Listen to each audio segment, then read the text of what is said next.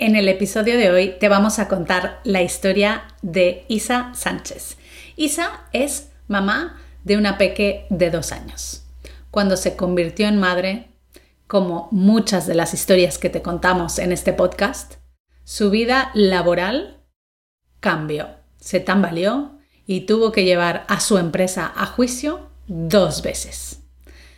Después del segundo juicio y con la energía completamente desgastada, decidió dar un cambio en su vida profesional y decidió apostar por la profesión de asistente virtual. Con su energía abrumadora, Isa nos cuenta cómo consiguió superar ese momento tan duro y cómo ahora gestiona su tiempo de manera impecable y cómo le ha cambiado la vida, cómo es capaz de conciliar, de priorizar estar con su hija y de tener su agenda casi casi llena. Así que vamos a escuchar su historia.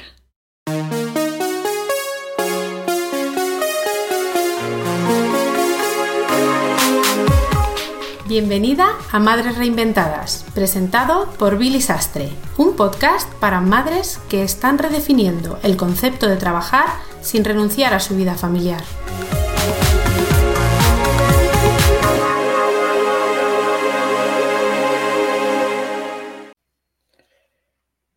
Bueno, en el episodio de hoy te vamos a contar la historia de reinvención de Isa. Isa, bienvenida al podcast de Madres Reinventadas.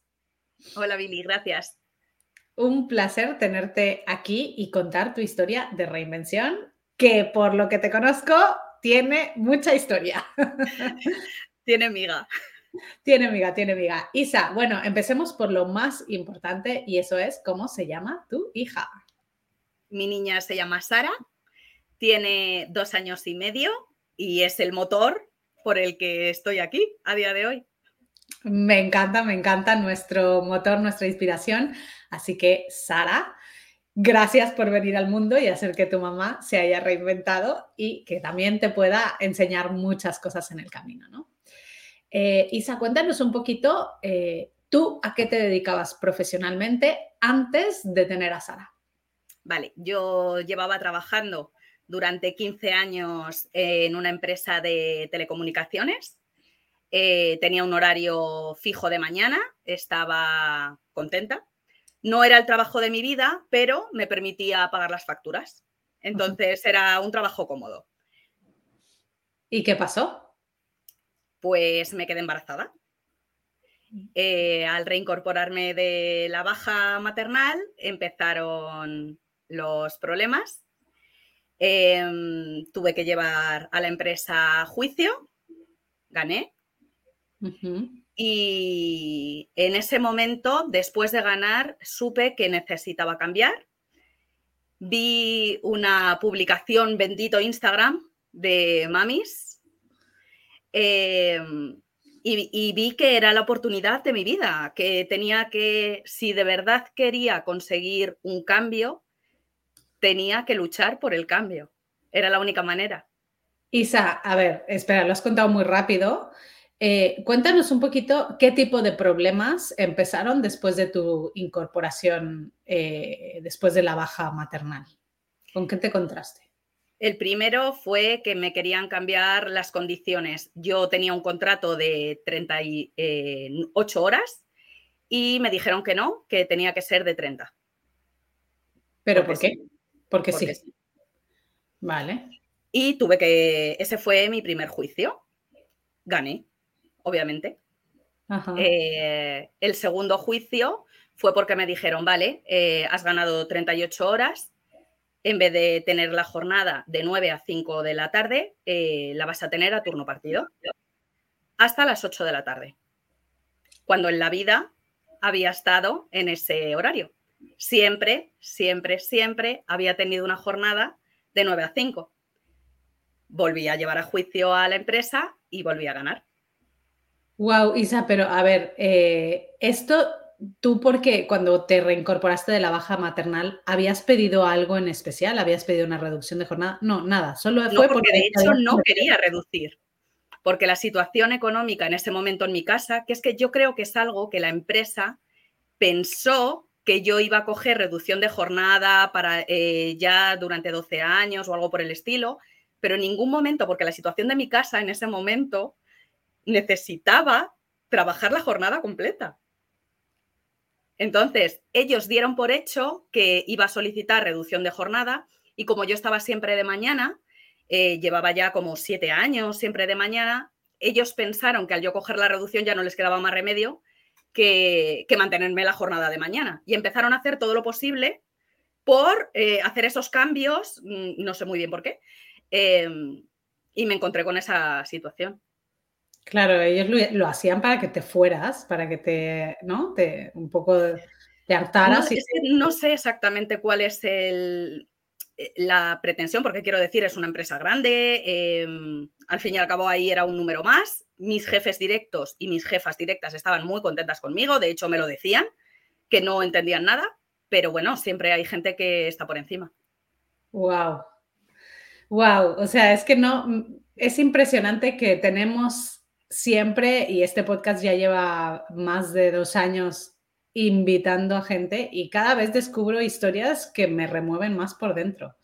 Bueno, a ver, Isa, para empezar, eh, felicidades y enhorabuena por tener esa convicción, ¿no? Porque no todo el mundo se atreve. O sea, yo creo que sí que, que es verdad que tenemos unos derechos y que, y que tenemos que luchar por ellos, pero que muchas veces pues nos hacemos pequeñas y, decimos, bueno, pues mira, pues venga, pues acato, ¿no? Lo que, o me quedo así y digo, bueno, pues no hay, no hay otra, ¿no? Sí.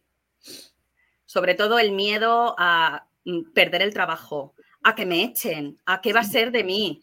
Pero yo fue al revés, o sea, lo veía tan injusto y yo en mi vida he luchado mucho, entonces no iba a permitir que una empresa que me, mm, me, pagaba a final de mes por un trabajo que hacía muy bien, porque simplemente es eso, o sea, una transacción económica, yo me lo planteé así. Y si ellos no lo valoraban, siempre habría alguien que lo iba a hacer. Wow. Bueno, supongo que los juicios desgastan mucho y al final del segundo juicio dijiste, ¿cómo fue, eh, cómo terminaste la relación laboral con ellos? Al principio cogí una excedencia para ver, eh, porque yo en ese momento eh, dije, después del segundo juicio ya estaba agotada, em, y me cogí una excedencia para em, ver en ese tiempo, tras haber acabado la metodología, cómo empezaba a rodar. Y a medida que ya empecé y vi que hay un mundo más allá, eh, que no tenemos que conformarnos con las migajas, se acabó. Wow, o sea que, vale, entonces tú descubriste Mamis Digitales en el proceso, ¿no? Todavía no habías dejado tu anterior trabajo y decidiste hacer la metodología de asistente virtual. Exacto. Bueno, cuéntanos un poquito cómo fue que descubriste Mamis Digitales y por qué te decidiste por asistente virtual.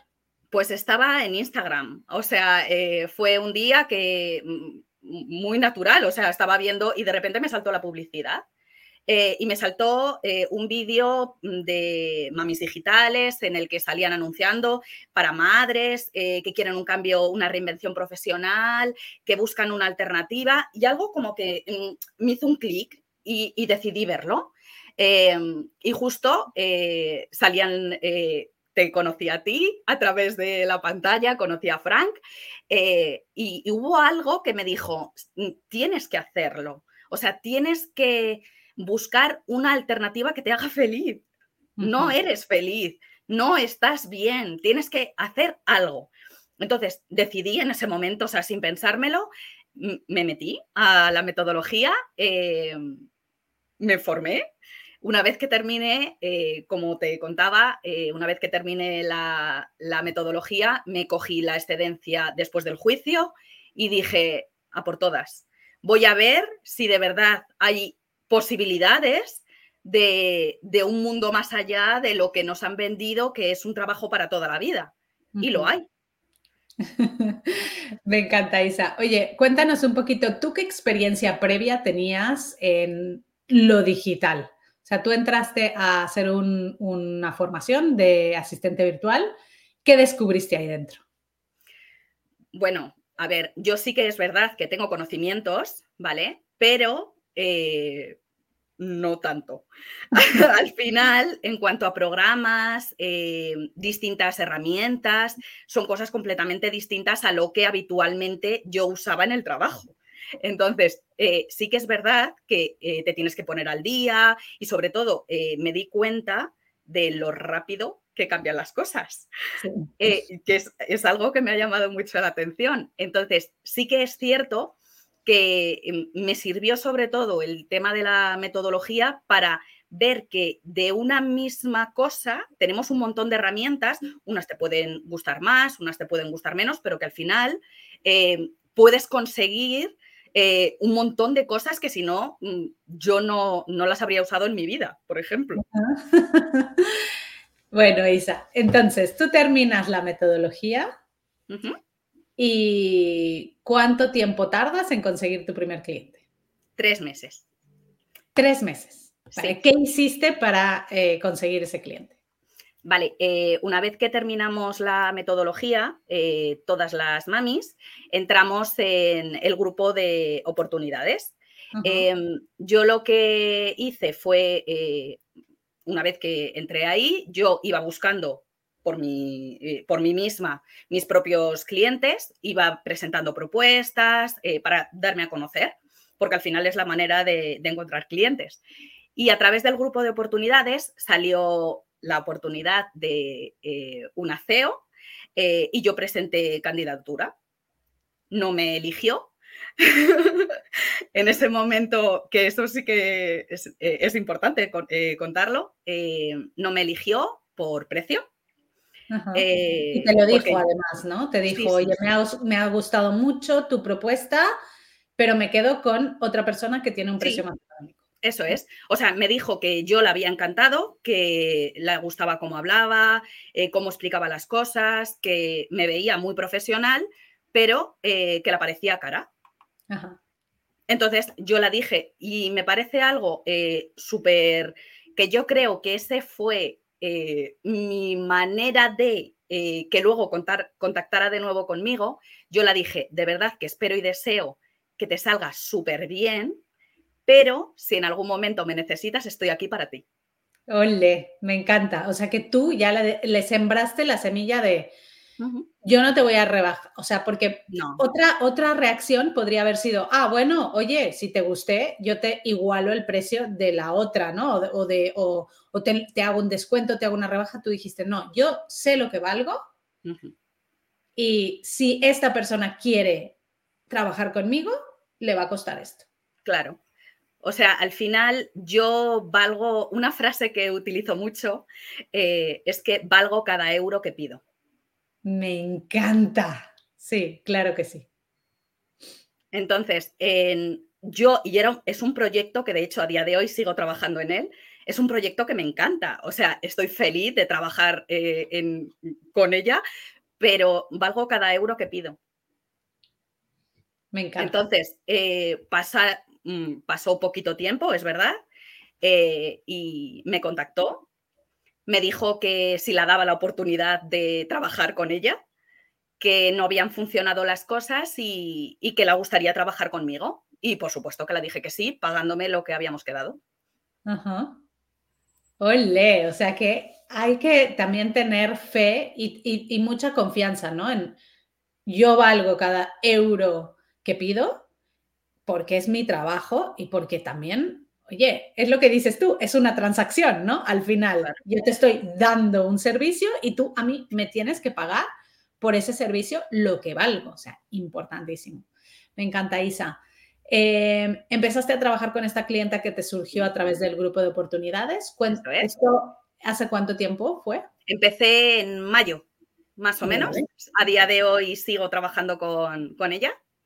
Muy bien. Eh, estoy súper contenta y luego a partir de ahí han ido saliendo eh, más clientes. El boca a boca hace mucho. Al final, eh, de una recomendación positiva, la gente sabe que trabajas bien y es más fácil que accedan a ti. Varias personas han contactado directamente conmigo porque saben que trabajo bien. y que pueden confiar en mí como mano derecha, porque al final un asistente virtual nos convertimos en la mano derecha del CEO. Eh, eh, y al final mm, lo, que, lo que buscamos es mantener eh, que todo fluya, que todo funcione y, esa seguridad que tienes que transmitir como asistente virtual es lo que permite y lo que va a garantizar que una relación que empieza en mayo continúe y va a estar muchos años. Me encanta, porque yo siempre lo digo, ¿eh? el asistente virtual se convierte en la pieza clave e imprescindible de una empresaria de una, de, o de un empresario que necesite ¿no? Eh, delegar cosas que al final eh, a esa persona quizá no le hacen tan feliz, le pesan o simplemente no brilla haciendo esas cosas. Cuéntanos no tiene tiempo. Exacto, no tiene tiempo. Cuéntanos un poquito, Isa, ¿Qué tareas empezaste gestionando y cómo has ido evolucionando con esta clienta? Porque seguro que empezaste haciendo cosas como puntuales y luego ha empezado a ver, oye, Isa, ¿trabajas bien? Venga, te doy esto, te doy esto, te doy esto, ¿no? Cuéntanos un poquito. Al principio mis tareas eran eh, controlar el correo electrónico, mantenerlo siempre al día, contestar eh, absolutamente a todo. Luego eh, empecé a llevarla a temas de agenda, y ahora eh, ella me lo dice que tengo mi vida en sus manos. al final, eh, ahora mismo eh, gestiono, acaba de hacer un lanzamiento muy importante, toda la gestión la he llevado yo, toda la gestión interna. hemos contactado con otras compañeras, también mamis. también me he encargado yo de realizar las entrevistas a las mamis, eh, llevo todo el tema de la facturación ahora mismo de la empresa, edito los vídeos. Eh, bueno, ahora mismo soy un poco buscavidas, como nos llamamos las asistentes virtuales. Me encanta. O sea que al final, eh, fíjate que te, mm, hasta me has dado una idea, ¿no? Porque digo, esto no lo enseñamos en, la metodología solventa, porque hasta te has puesto a entrevistar, ¿no? a incorporar nuevos roles dentro de la compañía. Y esto está, genial, está fenomenal. Y eso también es una señal de la confianza que ella ha depositado en ti. Y esto lo has, te lo has trabajado tú, ¿no? Al final, yo creo que es, es algo que, que, nosotros le demostramos a nuestro cliente y nuestro cliente va cediéndonos como más y más. Isa, o sea, hablaste de un montón de cosas que haces para este cliente, pero además tienes otros clientes. Cuéntanos un poquito cómo te organizas en tu día y mm, al tener también una peque de dos añitos, eh, ¿cuánto tiempo le dedicas a, tu proyecto y cuánto tiempo también estás conciliando? Vale, yo reconozco que madrugo mucho para poder ganar horas. Entonces, yo me levanto a las 6 de la mañana, ¿vale? Eh, lo primero, mi rutina es, me levanto, entro en la ducha, salgo de la ducha y saco a los perros. Esa es la rutina principal. A las 7 eh, menos cuarto de la mañana eh, ya me pongo a trabajar y más o menos trabajo una hora, hasta las 8 menos cuarto que levanto a la niña para prepararla para el cole, lo que es la rutina. Llego a casa, la llevo a la guardería, llego a casa a las 9 y cuarto y me pongo a trabajar desde las 9 y cuarto hasta la una y media que se acaba porque tengo que ir a buscar a Sara. En ese momento me voy a por Sara, luego ya eh, como, eh, ella se echa la siesta y en el ratito que se echa la siesta hay veces que eh, una horita puedo aprovechar. Hay veces que sí, hay veces que no. La tarde es para mi hija. Y luego, por la noche, un ratito antes de acostarme, procuro cerrar alguna tarea pendiente. El fin de semana es para mi hija y para mi familia. He ganado calidad de vida. Me encanta, me encanta lo que estás describiendo porque también hay muchas personas que piensan, no, este trabajo al final te hace esclavo del ordenador, te hace esclavo del móvil, estás todo el tiempo allí y no prestas atención a tu peque, ¿no?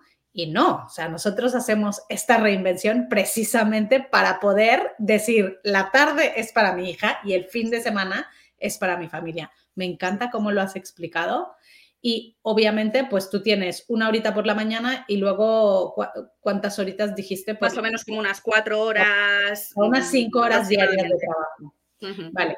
Con unas cinco horas diarias te organizas a la perfección. ¿Cómo te organizas dentro de esas cinco horas? Es decir, eh, dedicas, te, separas por bloques o por proyectos? ¿Cómo haces para organizarte?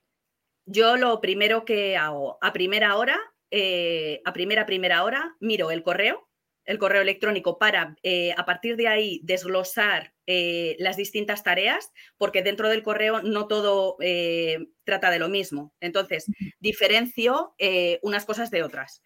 Em, lo que es atención al cliente puro lo hago antes, lo que es facturación, por ejemplo, o otras colaboraciones, lo, puedo posponer para lo largo de la mañana. Luego, em, organizo, eh, soy tutora de mamis digitales, no lo había dicho, pero bueno, eh, soy tutora de mamis digitales, entonces eh, miro lo primero al grupo para ver cómo, cómo, vamos con la metodología. Y luego, a partir de ahí, hacia la mitad, mm, hacia ya casi el final, reviso tema de facturación siempre. Eso procuro llevarlo al día. Eh, mínimo una vez a la semana lo, tengo que dejar cerrado, ya no solamente las de mis clientes, sino mis propias facturas, que es importante para que no se acumule.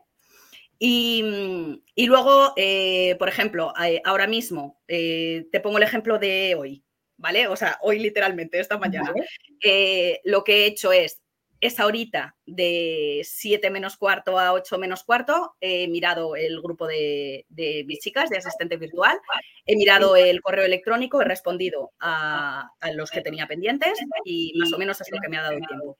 Luego, desde las 9 y cuarto, ya me he puesto a, trabajar, he tenido que editar vídeo, entonces, esa parte ya también la, la, he liquidado.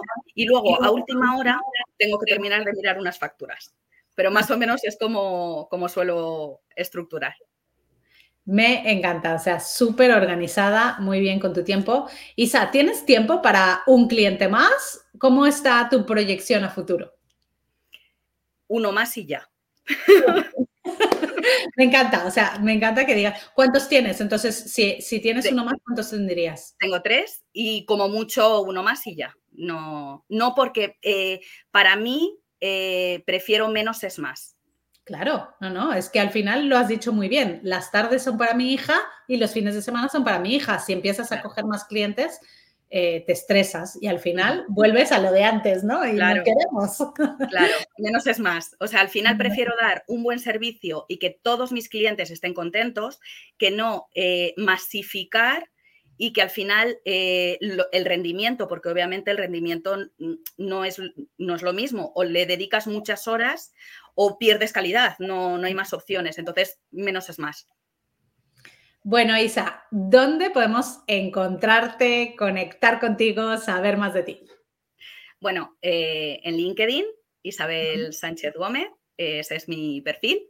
Y luego en redes sociales eh, tengo mi Instagram, que sería isa barra bajasago. Y cualquier cosa, eh, si quieren contactar o lo que sea, ahí estoy.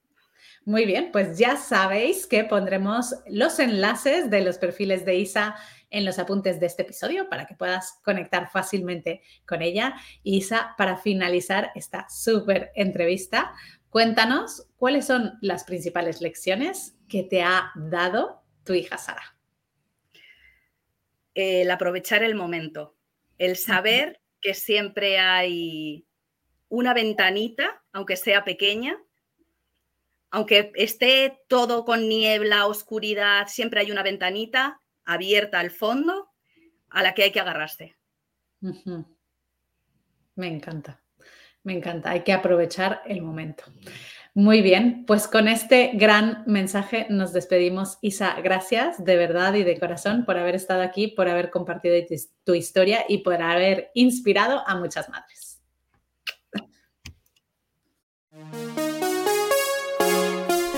Muchas gracias por escuchar Madres Reinventadas.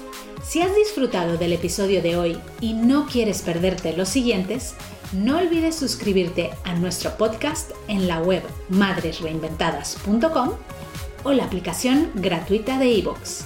Te esperamos la semana que viene.